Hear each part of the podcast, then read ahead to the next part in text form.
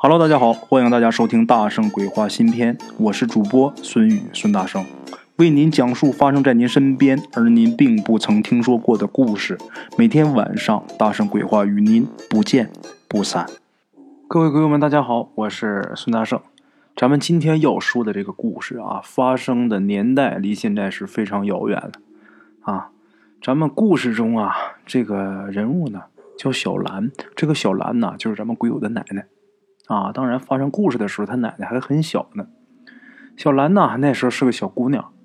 有这么一天呐，她跟着自己的奶奶去她姑奶家去玩去。这姑奶呀，也就是她爷爷的姐姐啊。这姑奶就在旁边的这个村子啊，跟他们家相隔也就是五六里地吧，不远。小兰跟着奶奶呀，到了姑奶奶家之后，大人们呢在那聊天他姑奶奶家附近也没有跟小兰这个岁数相近的小孩啊，所以说小兰只能是跟狗在一起玩。正玩着呢，小兰就听见门外有声音。小孩嘛，都爱看热闹。然后小兰呐就走出去去看去了，去卖单去了。到那儿一看呢，有这么一帮村民，然后围这么一个圈儿啊。这小兰她好不容易啊，从大人这个腿底下挤进去了。到那儿一看啊，是一卖刀的。卖的刀就是家里边常见的这个菜刀啊。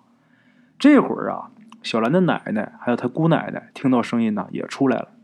出来之后一问呢，这个卖刀的啊，他这刀啊太贵了，好贵，贵到什么程度呢？咱们打比方说，一把菜刀五块钱是吧？这人一把菜刀要五十块钱，而且也看不出来他这菜刀什么地方好。唯一有点好处的就是什么呢？这刀啊。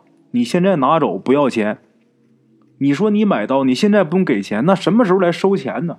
然后这个人呐，又说了一句，好像是诗，又好像是顺口溜似的，啊，绝大数这个呃老百姓都听不懂，但是他这一圈人里边有这么一个，平时他也种地啊，农闲的时候就出去卖牲口，这个人，这个人算是有点文化的。然后这个人给解释啊，这个卖刀的说呀，这刀你们先拿走。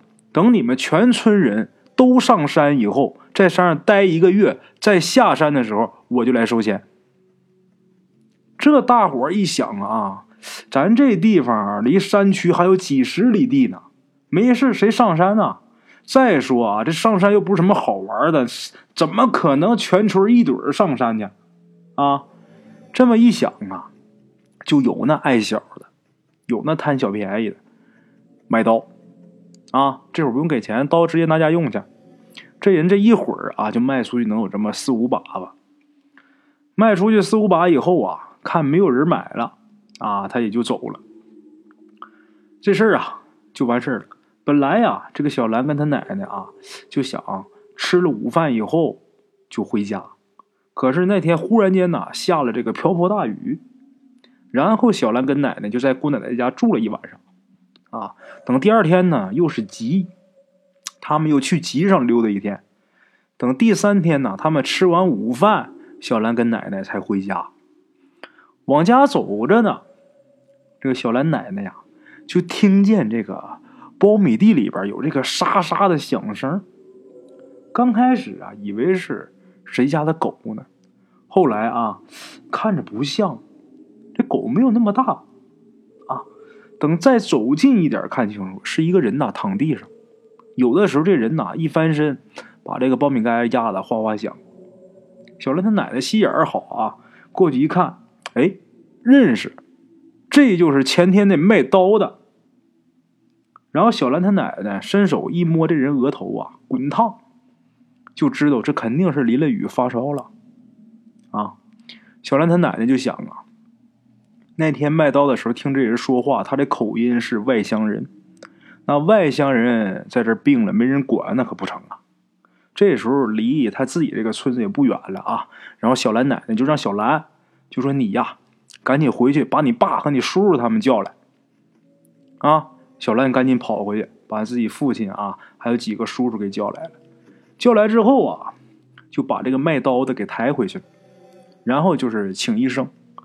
这个医生呢，在其他的村子啊，他们村子还没有医生。当然，这个呃乡村的这个赤脚医生啊，收费也不贵。去这个其他村子把医生请来，在这个小兰他们家给这人治了好几天，算是把这病给治好了。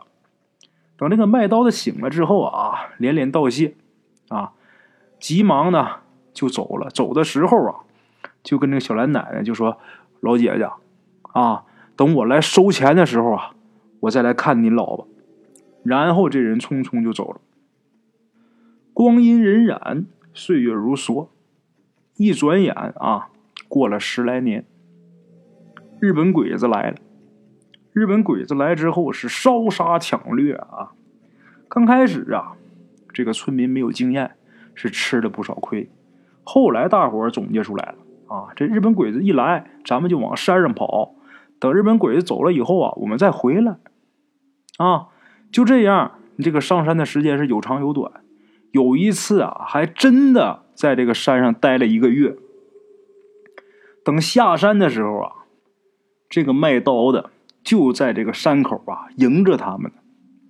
咱在这儿得说明一下，他们跑的时候啊，是全村一起跑的，但是不代表啊是以村为单位都跑到这个山上的一个地方去。他们进了这个山以后啊，都是亲友们，就是按这个小股一起跑的，这样这个照应能多一点。所以小兰她姑奶奶，还有小兰她奶奶一家是在一起的。这些都是亲戚嘛，但是出山以后啊，虽然是有好几条路，但是日本鬼子走了，大家都不约而同的都是走最方便、最近的那条，所以啊，这个卖刀的就在那儿等，啊，各个村的买刀的人呢，他都能等着。这人呢，收钱，大部分人呢还真是挺厚道的啊，一看这确实是啊。当初咱拿人东西了，人家说你们全村在山上待一个月，我再来收钱，人来收钱没毛病啊，给钱啊。再一个是有不想给的，一看他这个预言准了，也不敢不给。这人太神了，他怎么就知道呢？他十来年前就知道咱们十来年后要发生的事儿啊。还有一小部分财迷的，一看大家都同意给啊，他也不好意思不给。就这么的，但是啊，这会儿是在逃难的路上，在这儿没法收钱呢，所以啊，就跟这个卖刀的约定了某个地方。这地方离各个村子啊都比较近，大伙儿都同意啊，在那地方交钱。这个卖刀的呢，在那儿等。咱们小兰她奶奶还有她姑奶奶啊，他俩都没买刀。当时啊，一看这个卖刀的在那儿商量着去哪儿收钱呢。这个小兰的奶奶呀，也没有过去打扰他。虽然他曾经救过人家命啊，但是一看人现在忙，他也没过去。然后他们继续往家里边走，正走着呢，这卖刀的打后边追上来了啊！这一次啊，跟给他治好病那次离开的时候不一样啊。这一次这人过来就给这个小兰奶奶磕头啊，谢老姐姐救命之恩。这时候小兰她奶奶很惶恐啊。就觉得不应该受人家这么大的礼数，啊，那人看着也六十来岁了，但是卖刀的呀，他不这么想，他跟小兰他奶奶就说呀：“上次啊，之所以急匆匆的走了，就是我回去啊，去问我自己师傅了，然后我又跟自己师傅又学了一招，我现在是特意来报恩的。那他学的什么呢？这人他没说啊，只不过啊，这一次。”他也不用小兰他奶奶买刀啊，也不用他如何如何的。这人呢，他自己说了两条预言，跟这个小兰他奶奶哪两条呢？第一条是打赢了小鬼子以后，在第二支来招兵的队伍，记得让你们家老二跟着这支队伍走。这是第一个预言啊。第二个预言是什么呢？等改朝换代了。叫你家老二赶紧回来啊！这么两条预言说完之后啊，这人又给小兰他奶奶啊磕头作揖，然后这人走了。后面他再怎么收钱什么咱就不用提了啊。